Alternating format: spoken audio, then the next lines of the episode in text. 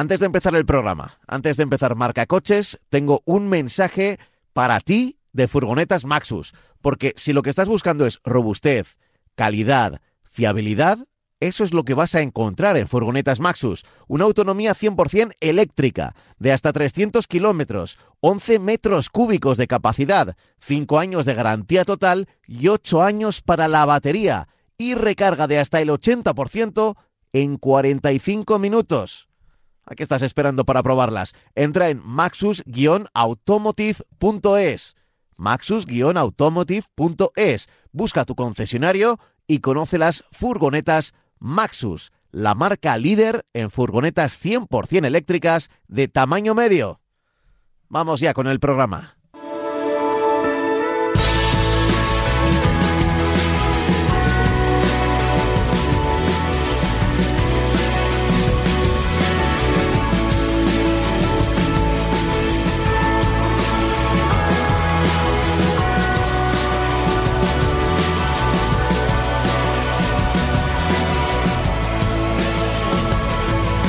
Baby, you've been going so crazy. Lately, nothing seems to be going right. So low, why do you have to get so low? You're so, you've been waiting in the sun too long. But if you sing, sing, sing,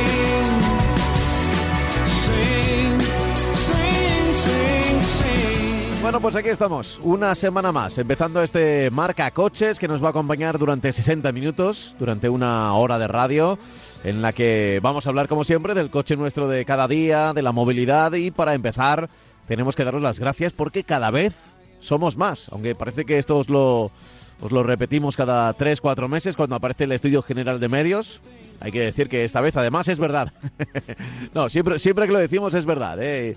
Eh, hay, veces que, bueno, las cifras de este programa escondido aquí los domingos, por ejemplo, en los domingos por la mañana, pues eh, no, no, no es, es el prime time de la radio, no tenemos audiencias millonarias, pero siempre está bien saber que estáis ahí al otro lado y sois cada vez unos poquitos más, unos puñados más, ¿eh? que diría un amigo. Así que voy a saludar también a otro amigo que es nuestro Francis Fernández. Hola Francis, ¿qué tal? Muy buenas. Hola, ¿qué tal? Muy bien, muy bien. ¿Eh? Hombre, con, con, con ale- alegrándome por lo que estás diciendo, ¿no? Que, que, bueno, que cada vez somos más, ¿no? Es una franja horaria complicada el domingo por la mañana, porque estamos todos quizá, vamos, están todos, quizá pensando en otras cosas de hacer el domingo, pero es bueno gracias a, a los podcasts y es bueno Por también que haya ejemplo. mucha gente Mm. que, nos, que, nos, que nos atiende nos atiende y nos escucha en directo, ¿no? O sea, a mí me alegra, me alegra mucho esto porque la verdad es que lo único que hacemos o lo único que queremos hacer es dar un pequeño servicio al, al automovilista que la verdad es que yo insisto que no he vivido una época en mi vida y ya tengo años y tengo experiencia, vamos, tengo muchos años de experiencia en esto del motor, que las cosas que están pasando ahora y la cantidad de gente que hay, eh, digamos, indecisa y sin tener una idea clara de por dónde se puede mover él particularmente para conseguir un vehículo, pues la verdad es que bueno, si contribuimos a ayudar a esta gente, pues también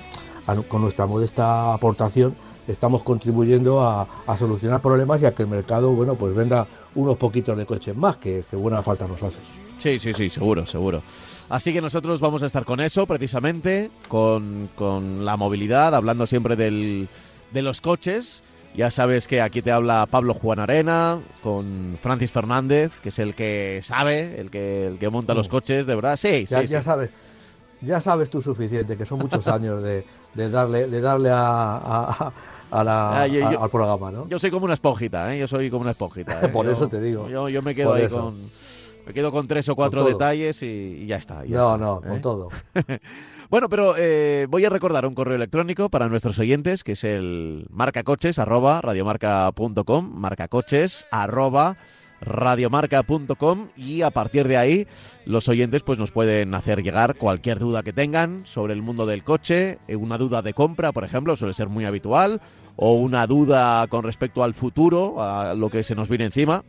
Vosotros ya sabéis, ¿eh? el, correo siempre está abierto durante las horas del programa sí, pero también durante toda la semana y luego vamos leyendo unos cuantos. Así que enseguida vamos con ello, pero ¿con qué empezamos, Francis? ¿Con un Mercedes? Bueno, pues mira, vamos a empezar, vamos a empezar con el típico coche europeo, que es un SUV, Ajá. y bueno, y con la marca de la estrella, que tiene una gama totalmente amplia y iba a decir adecuada para todos los gustos. Sí, para todos los gustos sí, no para todos los bolsillos, porque la verdad es que todos los coches eh, producidos por la estrella, pues salvo el clase A, que, está teniendo un éxito enorme en, el mercado, pues los demás pues bueno, nos, nos solían hacer eh, esfuerzos y más si consideramos la compra de algún vehículo de tipo eléctrico, ¿no? Eh, que también Mercedes los tiene. Pero en este caso no, en este caso vamos a hablar de un coche que, que tiene alguna tiene algunos rasgos de, de coche eléctrico, que es el Mercedes GLA, Mm. aunque no con la profundidad de, de ser eléctrico puro, ¿no?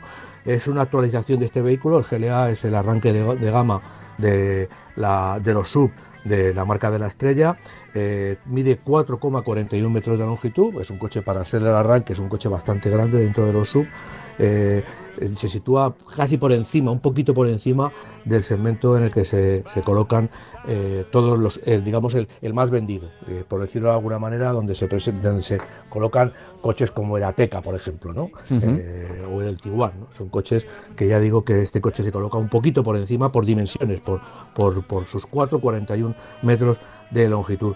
Eh, le cambian un poco la parrilla, le cambian el paragolpes, le cambian las llantas, es decir, hacen lo típico que se hace cuando, cuando quieres cambiar, hacer un restyling de un modelo sin emplear mucho dinero, sin emplear muchos medios y para solamente, digamos, refrescar su, su imagen. ¿no? Eh, en este caso, digamos que, y como preludio de lo que va a pasar en toda la marca, utiliza una, un nuevo sistema operativo, parece que vamos a hablar de un ordenador, pero utiliza un nuevo eh, sistema operativo que es MBUX, o sea, sería Mercedes-Benz UX, con digamos, nuevas representaciones en el, en el, en el coche, en el salpicadero, un asistente que nos ayuda a conducir y aprende cómo, cómo eh, circulamos nosotros, cómo conducimos nosotros para eh, acoplar, digamos, el funcionamiento del vehículo a nuestros gustos y, luego tiene pues un montón de sistemas, como no podía ser de otra manera, para ayudas a la, a la conducción, de los, los ya conocidos de toda la vida y alguno bastante eh, original. Eh, la nueva gama de motores pues tiene motores de gasolina, tiene un 180, el, el, el, GL el GLA, perdón, el 180 de 136 caballos, el 200 de 163 caballos y luego dos versiones con tracción integral, el 220 con 190 caballos y el 250 eh, con 224 caballos, 190 y 224. Y estamos hablando de las versiones 4MATIC, que es como define Mercedes la tracción eh, integral. Todos llevan el sistema de hibridación ligera, o sea, todos ya cuentan con esa ayuda a tener etiquetas, digamos, que nos permitan de momento movernos por sitios más restringidos.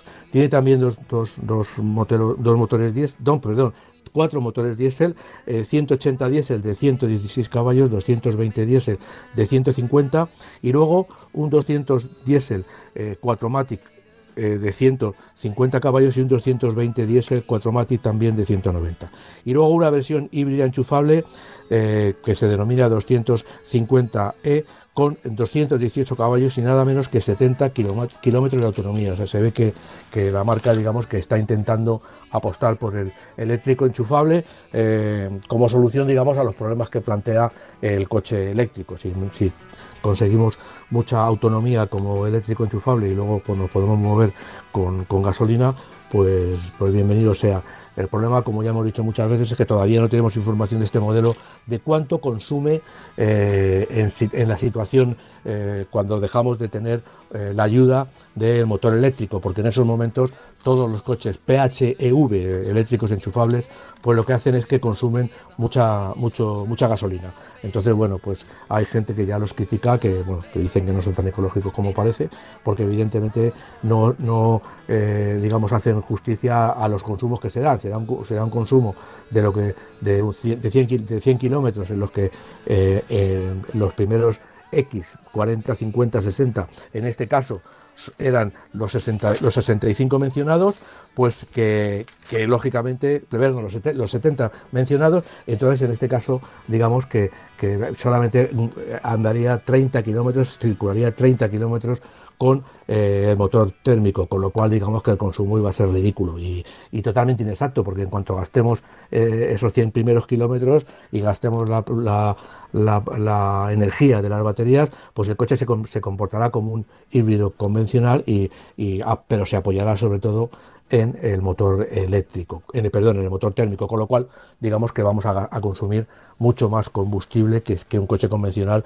que no tuviera, digamos, el peso de eh, tanta batería. Claro, eh, aquí estamos con la polémica de siempre. El otro día, eh, paseando por la zona noble de, Madrid, de la capital, me, hmm. tocó, me tocó por ahí y era un, día de, pues era, era pues, de lunes a viernes, que son los días que tengo libres yo.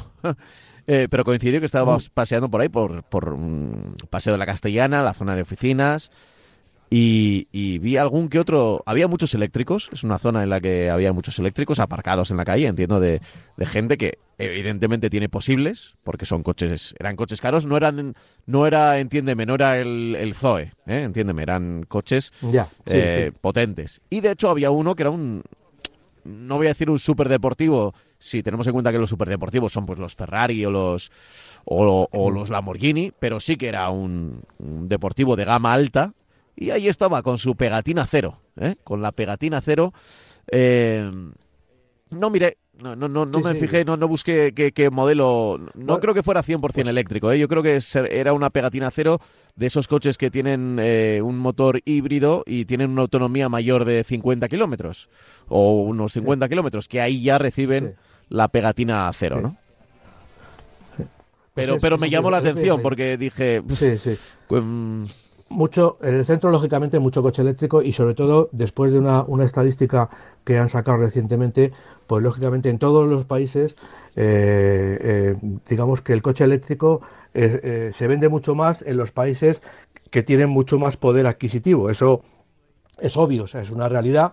En países que tienen poco poder adquisitivo, incluso dentro de la Unión Europea. Estoy hablando de España, estoy hablando de otros países del este de Europa que tienen también eh, Grecia, por ejemplo. Estoy hablando de, otros países que, no, que pues, se parecen mucho a nosotros o, están situados un poquito por debajo de nosotros. Pues lógicamente llegar a un coche eléctrico y pagar los precios que hay, pues pues es complicado y, muchas veces inasumible. ¿no? De todas maneras, también quiero decir otra cosa, y es curioso porque los coches eléctricos eh, están bajando de precio. Y no voy a decir que estén bajando de precio realmente, sino que en la comparación entre el coche eléctrico y el coche térmico, resulta que el coche térmico está subiendo alrededor del 10, 15, 17%, dependiendo de marcas y modelos, y el coche eléctrico, por decirlo de alguna manera, están sacando versiones un poquito más baratas, con lo cual, si cogemos eh, eh, si cogemos eh, un coche térmico convencional, pues vemos que ya no está tan lejos, tan lejos, tan lejos como estaba antes de un coche eléctrico, ¿no? Porque no porque el coche eléctrico sea más asequible, sino porque el coche térmico, el coche convencional, se ha vuelto imposible de adquirir, sobre todo en algunos segmentos, ¿no?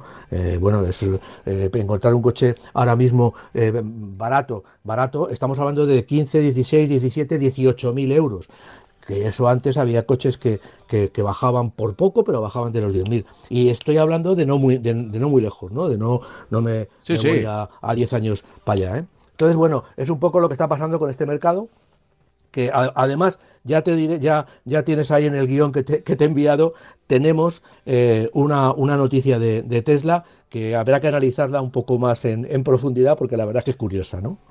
Sí, que, que bueno, eh, yo la verdad es que eh, fíjate que pocas veces la gente habla de, esta marca como posible, ¿no? Como factible, porque porque creo que si la compras no tienes duda. O sea, si te acercas a, comprar un Tesla es porque ya sabes más o menos lo que es, ¿no? No dudas entre un Tesla y un eh, Volkswagen eléctrico 100%, ¿no? Mm, me, da a mí la sensación.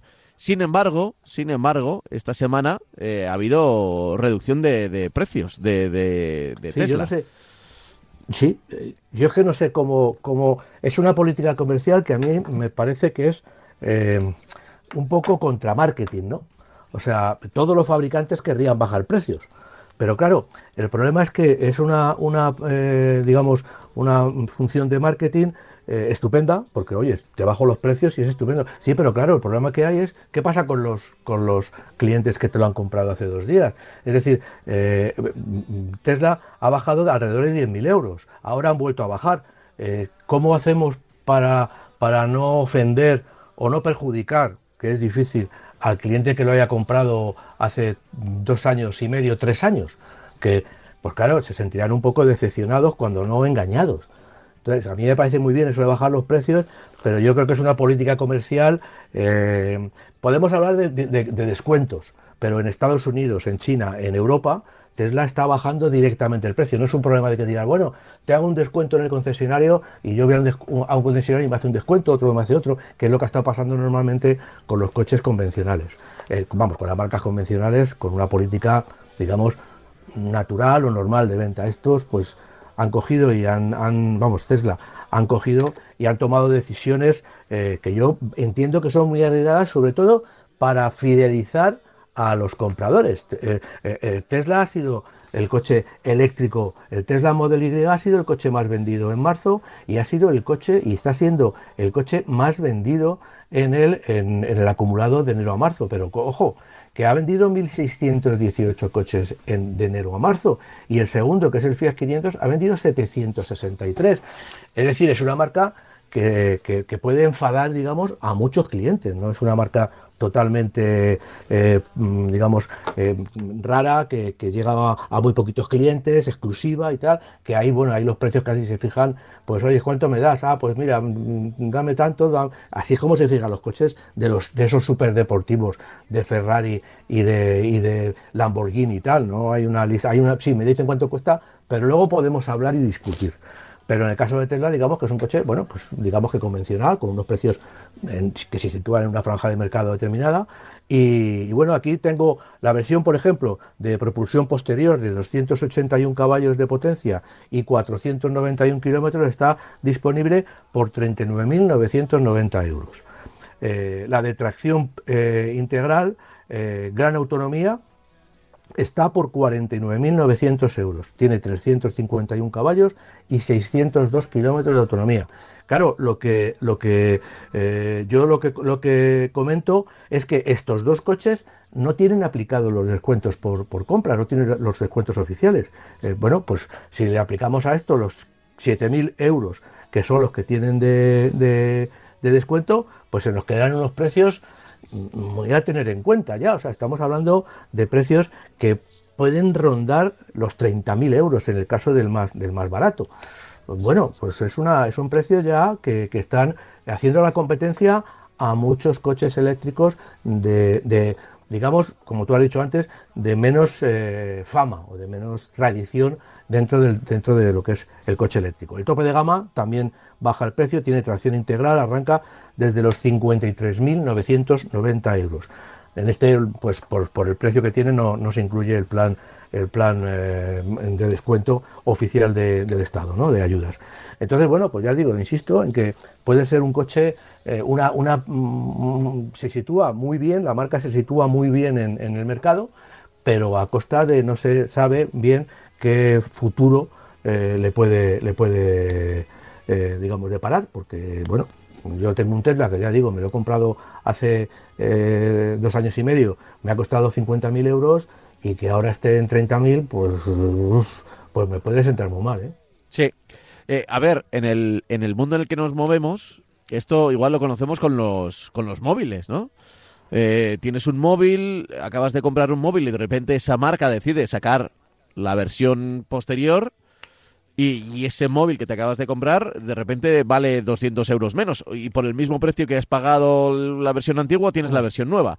Generalmente los que están metidos en el mundo de la tecnología saben cuándo llegan los nuevos modelos. Es decir, no, no, no debería pillarle a nadie de sorpresa, digo en los móviles. Pero se puede dar la situación, ¿no? Estás distraído, oye, quiero, quiero un móvil, me voy a comprar un, iPhone, por ejemplo, por poner una marca que suele hacer estas cosas. Y, y de repente nadie te avisa y la semana que viene justo sale el nuevo iPhone que va a valer lo mismo, pero es el nuevo. Y entonces el que has comprado hace siete días, pues resulta que ya eh, se ha quedado obsoleto eh, y encima has pagado como si fuese el nuevo, ¿no? Bueno, lo que pasa tienes razón, pero lo que pasa es que estamos hablando de 200, 200 Claro, es por poner un caso eh, similar, pero... pero... tienes razón, tienes razón que es una política que en otros, en otros gremios, iba a decir, en, otras, en otros mercados de cosas, de, como tú dices muy bien, pues se, está dando, se está dando que tú por, por, por menos dinero te compras, te, compras, o por el mismo dinero te compras una versión más evolucionada y dices, bueno, ¿yo qué he hecho? Pues me, me, he adelantado, no, no me he informado, ¿no?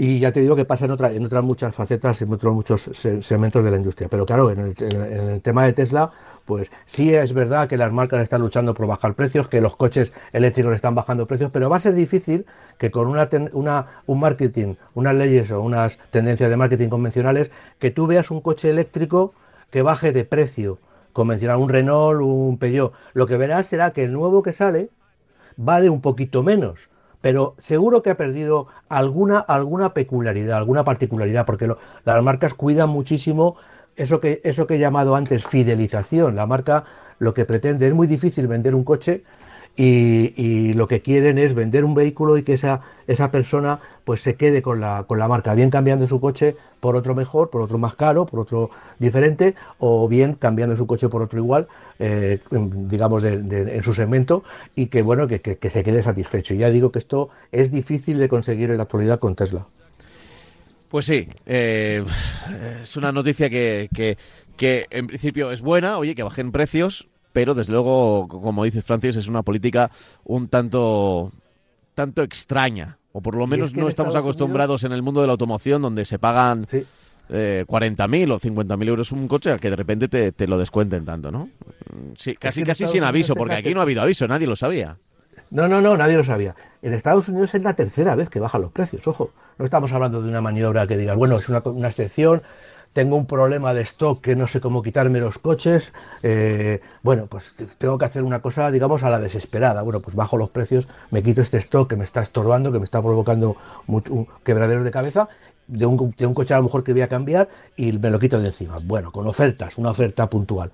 Pero es que en Estados Unidos así es la tercera vez que el mismo coche, en, el transcurso de año y medio, baja sus, sus precios. Entonces, claro, eh, bueno, pues vamos a ver lo que, cómo, cómo se sustancia esto dentro de seis o ocho meses cuando Tesla, digamos, que, que saque nuevo producto o veamos a ver cómo, cómo lo hace, en, cómo consigue, digamos, mantener a esos clientes eh, eh, atados a su marca. ¿no? Oye, ¿te parece que leamos algún correo electrónico que nos ha llegado a marcacoches.radiomarca.com? Pues mira, tengo por aquí uno que se llama, que lo envía Francisco, dice, eh, eh, se llama una reflexión, ¿vale? Dice, estimados amigos, ah. soy Fran, os escribo desde un rincón de Urense. Y lo que os quería plantear es que eh, tratéis en algún especial el tema de la financiación de la compra de un coche del modo más sencillo posible.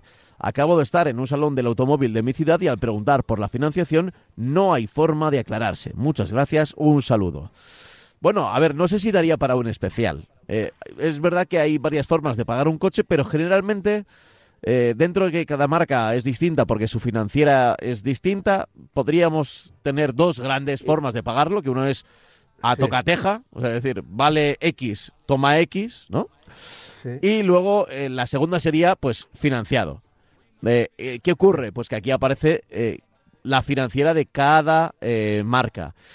las financieras de las marcas dan, en teoría, unas condiciones especiales, y es verdad, porque te lo van a vender diciendo que lo vas a pagar, que vas a pagar menos. Si un coche te vale 20.000, financiado te vale 19.000. Eso sí, con mm, si es la letra pequeña o mediana, en este caso, con, con, los intereses va a valer más que esos 20.000 iniciales. O sea, generalmente las marcas hacen como, bueno, si lo financias con nosotros, te hacemos un descuento y te quitamos 2.500 y luego realmente con los intereses es verdad que vas a pagar más de esos 2.500 que te, que te descuentan. Pero bueno, oye, también es verdad que, que no te engañan. O sea, eso tú lo firmas, está escrito ahí si lo lees y luego es, es, más cómodo pagar para muchos, ir pagando mes a mes o año a año que, que ir pagándolo todo de golpe, ¿no? Sí, el problema es que yo creo que ahora eh, tú, has, tú has definido, hay, hay un sistema de financiación, que es el sistema de financiación normal, que yo llego y digo, bueno, yo voy a dar 20.000 euros de entrada y quiero que me financien ustedes 19.000. ¿A qué interés? Bueno, y, usted, y discutes y sabes que cada, cada eh, recibo te va a salir todos los meses a tanto. Lo que pasa es que luego se han metido todo el tema de renting, todo el tema de leasing, es decir, nuevas posibilidades de todo para bajar la, cuota. Entonces, to- eh, digamos que hay, hay marcas que te obligan una cantidad mínima de entrada, que, que- que- que- es relativamente pequeña en comparación con el precio del coche, y luego tú pagas en cuatro años, pagas la depreciación del vehículo, eso es como te lo calculan. Y luego cuando acaban los cuatro años, pues tú devuelves el coche y dejas de pagar las cuotas, has tenido un coche cuatro años por X dinero, o sigues eh, pagando una cuota, la que fijes con el dinero, con, con los intereses que se fijen, eh, te cambian el coche y sigues pagando la- una otra cuota. Lo que pasa que sí, esto es un poco farragoso, quizá, porque hay eh, marcas que los devuelves a los cuatro años, pero tienes que hacer un número de kilometraje determinado. Si, si haces 20.000 no es lo mismo que hacer 15, porque te van a cobrar más la cuota. ¿Por qué? Por lo que digo, porque te están cobrando por la depreciación. Tú lo que pagas es la depreciación de tu coche en los cuatro años. Lo que le pasa a cualquier hijo de vecino. Tú te compras un coche ahora mismo al contado y tú tienes en los primeros cuatro años una depreciación. Cuando lo quieras vender no te van a dar lo mismo que, que por el dinero que lo has comprado. Entonces, efectivamente es complicado. ¿Por qué? Porque hay muchas marcas que tienen, como tú dices, sus financieras, pues están buscando la forma de darte o, con unos intereses muy altos. Ojo, hay que tener mucho cuidado con lo que se paga, porque eh, ahora ya estoy viendo que en el precio de muchas, eh, muchas eh, páginas web que se dedican al coche usado o al coche nuevo, lo que hacen es que te ponen la entrada, la cuota, eh, lo que tienes que pagar eh, cuando se cumplen los cuatro años, que es una, una, una, eh, un periodo de tiempo bastante clásico, aunque se puede también cambiar, los kilómetros que te obligan y también lo que te sale el precio del coche financiado, porque hay muchísima diferencia. Es decir, un coche que lo compras por 22.000 o 23.000 euros al contado, al cuarto año te ha salido, eh, te puede salir por 30.000 euros muy fácil. Y más si lo financias tú particularmente a 72 meses o más, que hay, hay algunas, algunas financieras que nos atan a ellos prácticamente de por vida, ¿no? pagando una cuota. Esto lo que pretende, evidentemente, si tú pagas menos cuota, pues te vas a más tiempo para pagar la misma cantidad, te tienes que ir a más tiempo y lógicamente hay más intereses. Pero eso es una ley de, de la financiación. Los bancos que son antiguos en eso de quitarle el dinero a la gente sin que se dé cuenta, pues saben positivamente cómo, cómo se hace, ¿no? Y las marcas, pues buscan, por eso hay tantas diferencias, buscan, digamos, su sistema para captar más, más clientes. Unos apuestan por una entrada muy pequeña, una cuota mayor, se puede apostar por una entrada más grande y una cuota eh, menor, o luego, por ejemplo, dejar mucho dinero para el final de, la- de los cuatro años, dejar mucho dinero, eh, vamos, dejar mucho dinero que eh, con, una cuota para, o sea, variar el, precio, el coste de, quedarme con el coche para eh, eh, que todo, lo, todo al principio, esos cuatro años, sean mucho más llevaderos. En fin, sí, es una cosa, ya digo, que es un, un tema complicado. Lo que sí hay que saber es que cuanto más financiemos ahora mismo, los, los intereses de, por comprar un coche están por encima del 10%. Entonces hay que tener muchísimo cuidado cuando tú financias un coche. Eso, Incluso eso. cuando lo financias cuando tú lo financias y dices, no, yo este coche lo quiero con una financiación, la clásica, oiga, lo quiero financiar, a ver, le doy a usted 10.000 euros de entrada y dígame qué cuota. Bueno, pues hay que hacer los cálculos porque se dispara el precio de un vehículo y pagar, por ejemplo, por un coche que vale, y lo he dicho antes, 20.000 euros, acabar pagando 30.000, pues a mí me parece que tenemos que pensarlo y es preferible ahorrar un poquito más, ahorrar unos meses más para dar una entrada superior que no estar con esas eh, cuotas o con esos intereses que yo entiendo que, que- pueden llegar. Ahora mismo, algunos son bastante de, dudosa, no digo legalidad porque son legales, pero sí digamos que son un poco impresentables los, los- la- las cuotas, o sea, los intereses, que el TIN y el TAE, eso que- que nos suena ah, raro, pero cuando tenemos que pagarlo nos lo aplican, ¿no? Y ya digo que hay eh, sistemas, hay marcas, hay financieras que se pasan un montón con el tipo de interés que te clavan.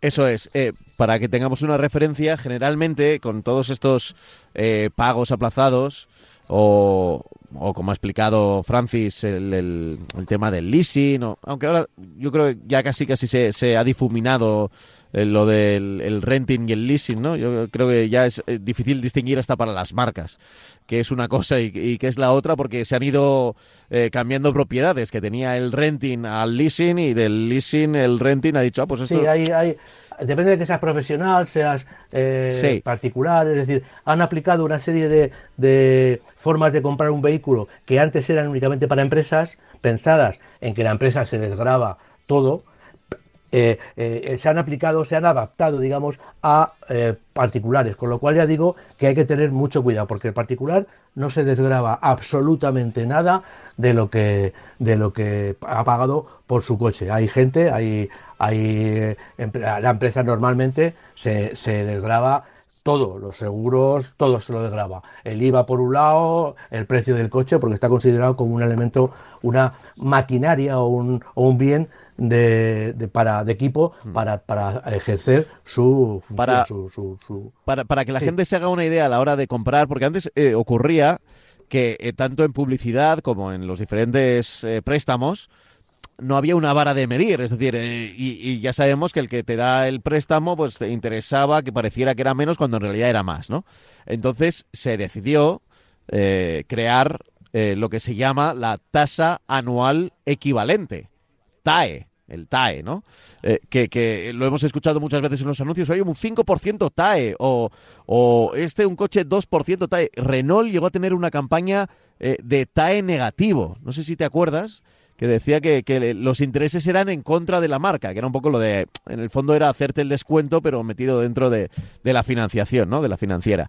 Y, y ese TAE es importante porque te sirve para comparar. Eh, ¿A cuánto está el TAE en esta marca? ¿A cuánto está el, ta- el TAE? Ese es el interés, digamos, que puedes comparar de un préstamo con otro. ¿Eh? Es, es- es Mira. una referencia bastante interesante porque sin saber demasiado de cuentas y de números te puede, claro, es lo que decía Francis, si está en el 10% es una barbaridad. Igual hay eh, Pues- otra marca que te ofrece un 3%, un 2%, Mira, tengo, un 5% tengo- suele estar tengo ahora. Aquí, tengo aquí, Pablo, un ejemplo que he entrado, financia tu vehículo. Es eh, concretamente un Citroën C3. Mm. Un Citroën C3 que el modelo base cuesta 15.795 euros. Me lo venden de qué manera? Me dicen, das una entrada de 3.159 euros. Y luego el importe total a crédito, es decir, el- los, los recibos que me van a pasar son eh, eh, suman 13.135,12 euros. Tengo una comisión de apertura de 499 euros. Bueno, eso es aparte, pero también la tengo que pagar en el crédito. Tengo un número de cuotas que son 48 meses. La cuota mensual me sale muy apañadita, 199 euros. La última cuota, el valor futuro garantizado, ya me lo sitúan entre paréntesis, me dice que eh, son 7.518 euros. El TIN, 8,94. El TAE, el 10,88.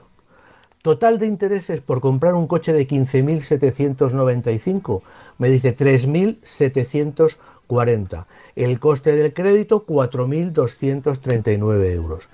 El importe total adeudado, si le sumamos a los 13.000 que, lo que los he dejado ahí para que me lo hagan las cuotas, 16.875. Resultado, bueno, aquí pone también kilometraje total, 40.000 kilómetros, 10.000 kilómetros al mes, ¿eh? O- al año, perdón, que tampoco es a mucho. Pues me dicen que un coche que me cuesta al contado en, eh, 15, bueno, al contado no lo sé porque esto tiene a lo mejor algún descuento, pero a mí me han dicho modelo base, el precio de venta al público modelo base 15.795 se me, se me coloca en 20.034 euros en cuatro años. Bueno, mm, hay que ver eh, muy bien, muy bien la letra, la letra pequeña, porque ya digo que nos podemos llevar chascos en el sentido de que, claro, me dicen, ah, por 199 euros al, al mes. Mm, Vale, es asumible, pero en realidad me atan con unos grilletes porque 5.000 euros en un coche de 15.795 euros, que me cobren un 25% de, de intereses en, en- a 20.034 por un Citroën C3, bueno, hay que hacérselo ver también. O sea, te quiero decir que con esto, que es preferible aguantar o bien dar una entrada mayor, que muchas veces no me dejan, porque esta entrada que me pone aquí de 3.159 muchas veces me dice, no, no, usted tiene entre tanto y tanto y, me tiene, que, y me tiene que, dar esta cantidad, porque si no a ellos no les salen las cuentas, porque están ganando casi más dinero con la financiación, vamos, casi no, seguro, con la financiación que con la venta del vehículo. Entonces, insisto, eh, a cualquier oyente, no solamente al, oyente que nos ha hecho la, la cuestión, la pregunta, pues que tengamos mucho cuidado, porque claro, si nos vamos a un coche de 35 o 40 mil euros, eh, vamos, es que nos pegan unos palos que, y ya digo que es un dinero que las marcas, las marcas, las empresas, si pagan esto, pues todo se lo van a, desgravar de impuestos sobre beneficios, con lo cual, bueno, pues no tienen tanto problema como, como un usuario de a pie que, que, no se puede desgravar ni IVA ni, ni nada de nada. Entonces, bueno, mucho cuidado, ¿eh? Mucho cuidado. Oye, sobre los coches chinos, también nos pregunta, por ejemplo, Gabriel sobre, eh, hicimos la semana pasada un especial sobre marcas que llegaban desde China, ¿eh? Eh, que ya decimos que es un mercado que, está en apogeo y que, y que es interesante mirarlo con, ojos, que puede tener una gran evolución en los próximos años y en la actualidad ya, pero, pero, pero en los próximos años podría mirar a los ojos a las marcas europeas. Dice, ¿qué me decís del MG? Eh, hemos hablado mucho ya de, MG, ¿no? Sobre todo de esa apropiación del, del antiguo logo británico. Sí, vamos, apropiación a base de dinero. Que sí, comprado, ha pasado por varias, por varias manos el, logo, se, cotiza como otra, como otro, como un bien eh, este escudo tan tradicional y tan, tan, tan, digamos que querido por, por, todos los conductores europeos y en España también, porque no en balde tuvimos una fábrica en, en España de, de, MG, de, vamos, del grupo Leyland, de, Austin, Austin Robert. Entonces, bueno, pues yo de, los coches chinos de MG, pues sin problemas, está vendiendo muy bien. No venden más, insisto, eh, a final de año tuvieron que, vamos, dejar de vender no, porque seguían vendiendo, pero, pero dejar de entregar coches porque no tenían prácticamente, ha sido un auténtico boom. Son coches que tienen un precio muy, muy, muy competitivo y que yo sepa, pues no están dando eh, ningún tipo de, vamos, ningún tipo de problema, algún problema habrá evidentemente, pero que no, no, no, no llegan cartas ni dicen, como por ejemplo, pues lo siento por la gente de Tesla, con los casos de Tesla que, se ven por ahí. Eh, bueno, pues no, no están dando problemas, son coches que, que se venden y ya digo, y sobre todo que tiene una relación calidad-precio muy, muy, muy buena porque son subatractivos y, coches, ya digo, que por, por un precio bastante justo, bastante justo, pues al final eh, proporcionan mucha, mucha, eh, digamos, están, se están buscando eh, una clientela que yo creo que es muy interesante. Tienen el, el, el EHS, el HS, estamos hablando de coches pues eh, con unos precios, digamos, bastante, bastante ajustados para lo que nos dan, ¿no? Entonces, bueno, pues por eso, esa es una parte, vamos, yo creo que la parte, la parte principal de su éxito, ¿no? Eh, pero vamos, las la marcas chinas, lógicamente, están llegando, Link Co, está llegando Bid, que ya lo dijimos el otro día, están llegando un montón de marcas de marcas chinas que bueno, yo no sé cómo se pronuncia esto, la verdad, porque es el ZKR, el, el escrito Z-E-E-K-R, X ha, presentado en el Salón de, de Shanghái, que se está, precisamente el Salón de Shanghái se ha abierto el 18 y va ayer y va a llegar hasta el 27, pues hay coches, eh, la, verdad es que estéticamente muy atractivos, sigue habiendo las copias de coches eh, europeos. Evidentemente no van a llegar a Europa ni van a salir del mercado doméstico chino, pero ya digo que los coches que están saliendo de las fronteras chinas tienen, eh, en la actualidad, antes no, pero en la actualidad tienen todas las garantías de que cumplen parámetros europeos a cualquier nivel, a nivel de, dimensiones del interior, adaptados a tallas europeas, eh, adaptados a la fiabilidad que exige el europeo, al confort de marcha que exige el europeo, a la agilidad que exige el conductor europeo. En fin, yo creo que ya digo que nos vamos a quitar. De hecho, hay, estadísticas que hablan y bueno, la gente cada vez está cambiando más. El, está pasando lo mismo que pasó con Japón en su momento, que la gente está cambiando un poco el criterio que tenía con las marcas chinas y está, eh, digamos, bueno, pues aceptando que van a ser coches con una con calidad, coches con una calidad normal, con una calidad que, tiene, que puede tener cualquier fabricante europeo y a unos precios muy competitivos. Además, se permiten el lujo de sacar coches, una, misma marca pues tiene desde un coche utilitario hasta, hasta un deportivo de ensueño, ¿no? un coche, un coupé de, de, estilo muy refinado. ¿no? Eh, no en balde, ya lo dije el otro con Bid, hay muchas marcas ya chinas que lo que han hecho, como hicieron los, los coreanos, han, no es que hayan montado fábricas aquí, pero sí se han llevado trabajadores, ingenieros, diseñadores, gente que establece los, los parámetros exigibles para un coche para vender en Europa, se los han llevado allí a trabajar y están trabajando en las marcas más importantes chinas. Eh, MG, Lincoln Co. Eh, vi, varios, eh, por cierto, en la zona que te dije del paseo, me llamó la atención también. Eh, había varios de estos, por ejemplo, estos coches, sí. Mira, Bike es una marca japonesa. Bid es una marca japonesa. DFSK es otra marca japonesa. Perdón, japonesa, estoy hablando China, China, perdón, disculpa. Me he ido a. Eh, tenemos también, a ver, que estoy viendo una lista de las marcas que se venden en, en, Lincoln Co, por supuesto, es una de las más eh, importantes. MG, está Ceres, está, a ver, a ver, este, que quiero buscar una. CEKR también, Way, eh, SWM y eh, estaba buscando una también de las, de las más importantes que están en el, mercado eh, en el mercado español y, europeo, ¿no? no la encuentro ahora mismo.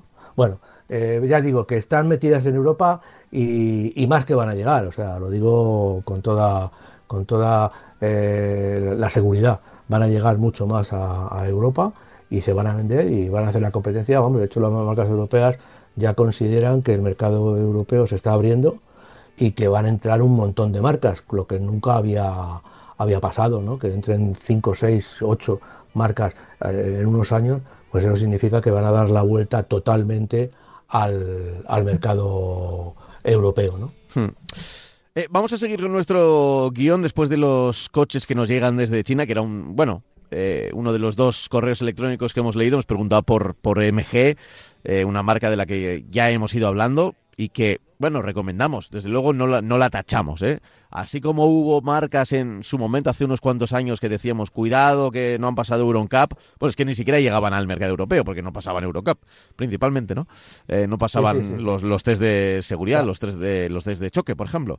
Y, y ahora está así, está así. O sea, que la gente sepa que, que estar en dentro de la Unión Europea, pues te da también unas garantías, que todo lo que se vende dentro de la Unión Europea, todo lo que se exporta desde fuera, pasa eh, unos, unos test de todo tipo, ya sean, si son alimentos, pues pasan los, test de, yo que sé, de higiene y tal. Y si son coches, tienen que pasar unos test, entre ellos el Euroncap de seguridad, y, y, si se comercializan aquí es que lo han pasado. Así que en ese sentido no, no hay problema. De hecho, ¿cuántas cosas compramos bajo marca de cualquier tipo europea y está fabricada en China? O sea que sobre todo todo el tema de tecnología. la marca que decía yo era iWays, que no la, no la encontraba. Tiene, tiene, un logotipo un tanto raro. iWays, que también es una marca que está ofreciendo un, un eh, eh, una paleta de, vehículos, eh, dos vehículos U5 y U6. Con el U6, por ejemplo, es un coche, bajo mi punto de vista, muy interesante y vendrán más.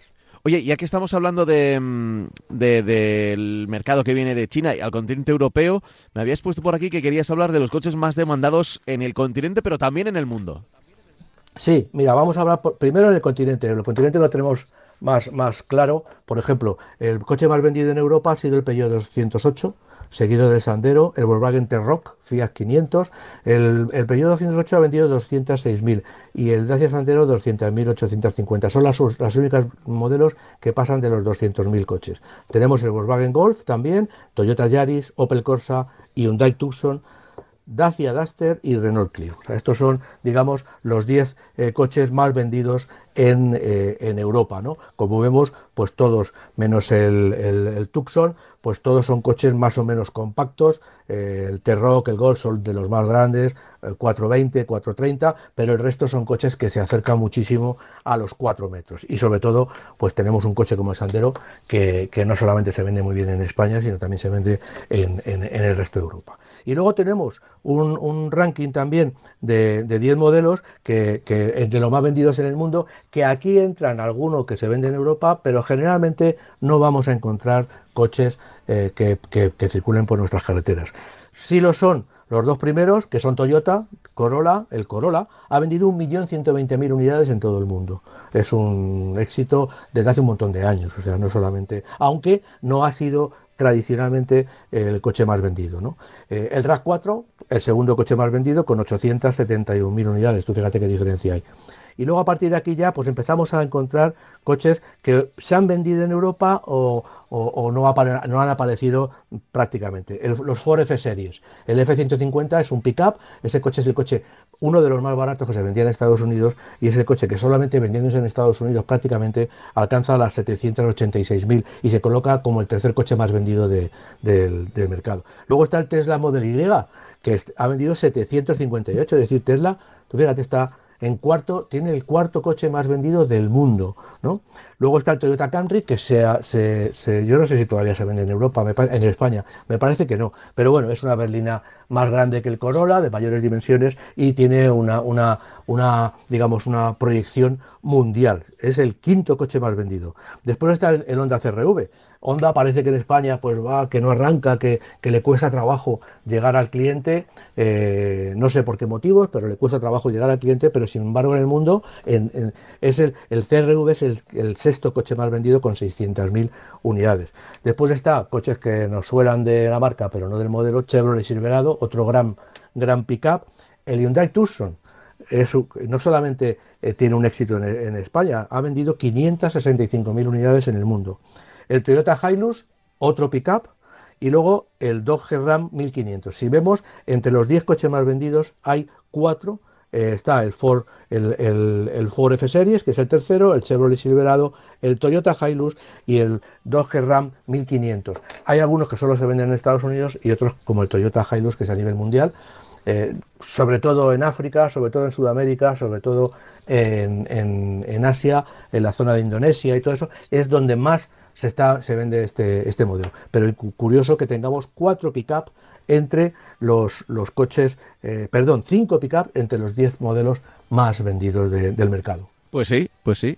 Hombre, sobre todo porque tirará mucho el mercado, eh, no sé cómo decirlo. El mercado, mm. el mercado americano. Sí, pero el, mercado, americano, pero, pero de... Bueno, en las grandes ciudades también se ven pickups.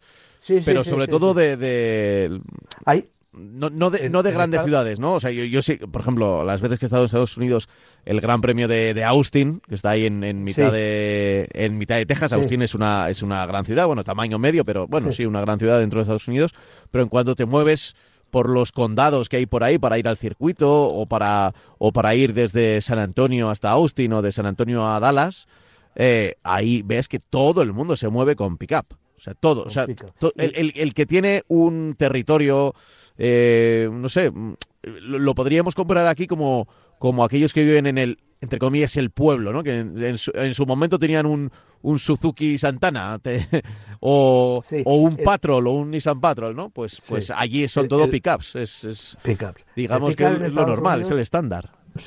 Se vende, lógicamente, para trabajo, como se vende en todo el mundo y como se vende en España, pero también se vende como coche que, bueno, para llevar los trastos, para llevar las cosas, cargarlo y a la gente le gusta mucho. Y también hay, no, no nos debemos olvidar que también hay una cosa importante, que tampoco en Estados Unidos atan los perros con longaniza, que también los pick-up, sobre todo el F-Series, es uno de los coches más baratos que podemos comprar. Evidentemente la gama es muy amplia, podemos comprar un, Silverado o un RAM 1500, hay, hay, RAM que pueden que los utilizan para las empresas con doble eje trasero, que son unos verdaderos, eh, en Estados Unidos los llaman tracks, porque son prácticamente camiones pero eh, también encontramos coches asequibles, coches de, poca cilindrada, de poca, de, poca potencia, independientemente de que se muevan con gasolina, pero que, la gente se mueve con ellos porque son muy aficionados a ese tipo de vehículos, ¿no?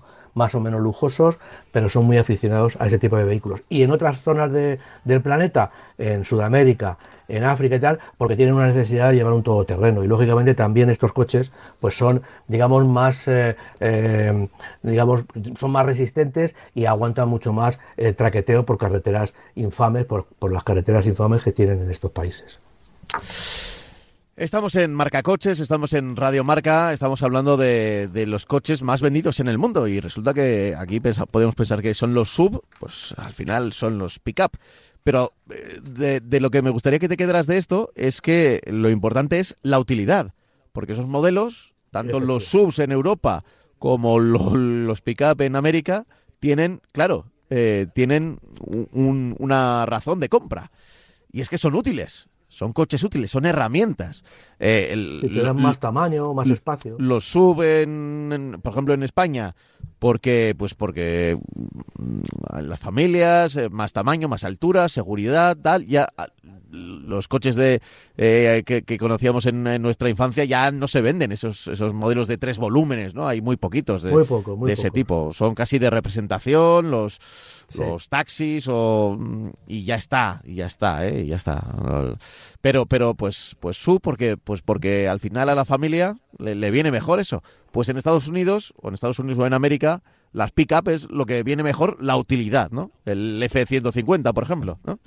Ese tipo de, coches. Me gusta, ¿eh? Me gusta que los números eh, al final acaben hablando de, utilidad de herramienta más allá de, que un coche también puede ser algo más, ¿no?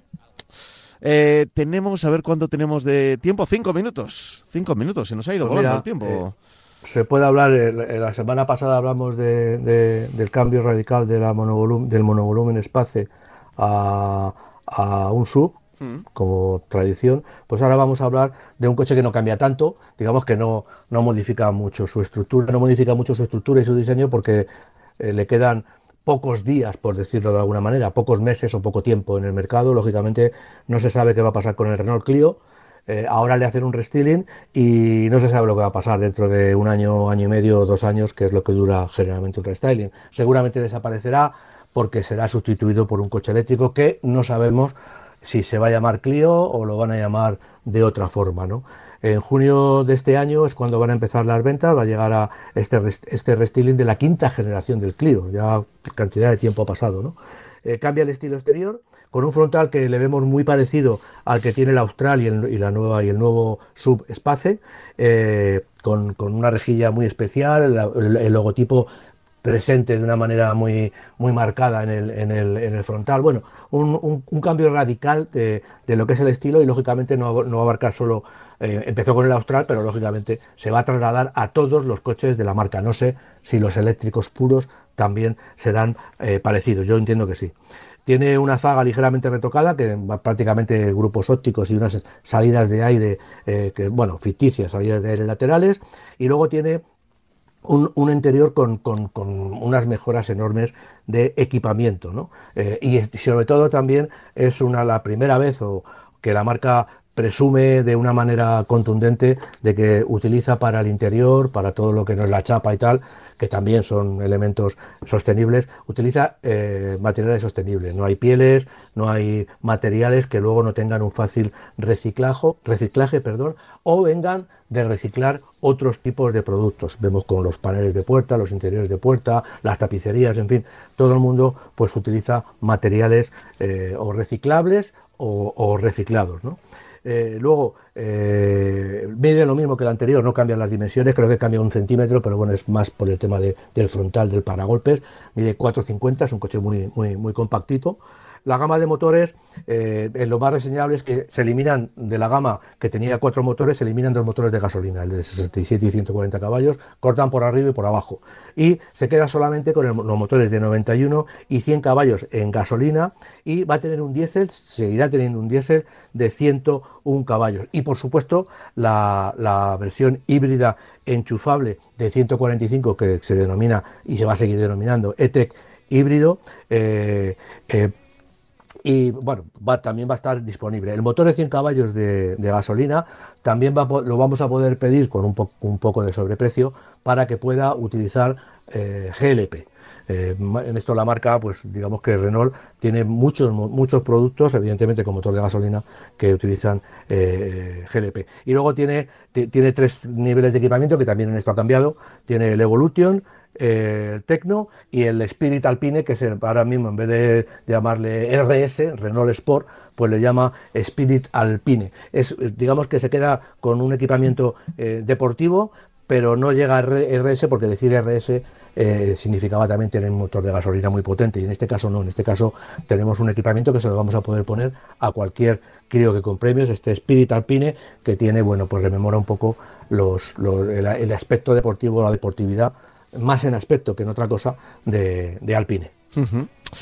Pues está sonando ya nuestra canción de, despedida, eh, em, bueno, de comienzo y de despedida, eh, para que, el programa sea circular completamente y nosotros circulemos como en una rotonda. Y nos vamos a despedir con este, con este restyling del Renault Clio, que siempre es un superventas. A veces tiene épocas en las que no vende tanto, pero siempre está ahí presente entre los coches más vendidos del año en nuestro país. Así que se agradece que tenga un, restyling. Cambia el estilo y mejora muchísimo la, percepción de calidad del producto. Hmm. Viene ya, está ya en, en, la web de la, de la marca. Eh, bueno, se puede, se puede, vamos, la web de la marca, digo, que está, digamos, en, internet está, se puede ver y ya el estilo. Y la verdad es que, bajo mi punto de vista, ha ganado muchos enteros con relación al anterior. Quizá porque a lo mejor del anterior ya estábamos un poco cansados. Ha tardado bastante en cambiarse, pero este Renault Clio, digamos, con ese nuevo estilo de la marca, yo creo que va a pegar, va a pegar fuerte. Eh, si nos deja la electrificación. si nos dejan, si nos dejan, lo vamos a intentar, como siempre. Y si nos dejan, volveremos el próximo domingo de 10 a 11 y siempre nos podéis escuchar en los podcasts, ya lo sabéis. Y podéis escribirnos a marcacoches.radiomarca.com. Marcacoches.radiomarca.com. Francis, como siempre, un placer. Será hasta la semana que viene. nos vemos la semana que viene otra vez. Chao, chao. Hasta luego.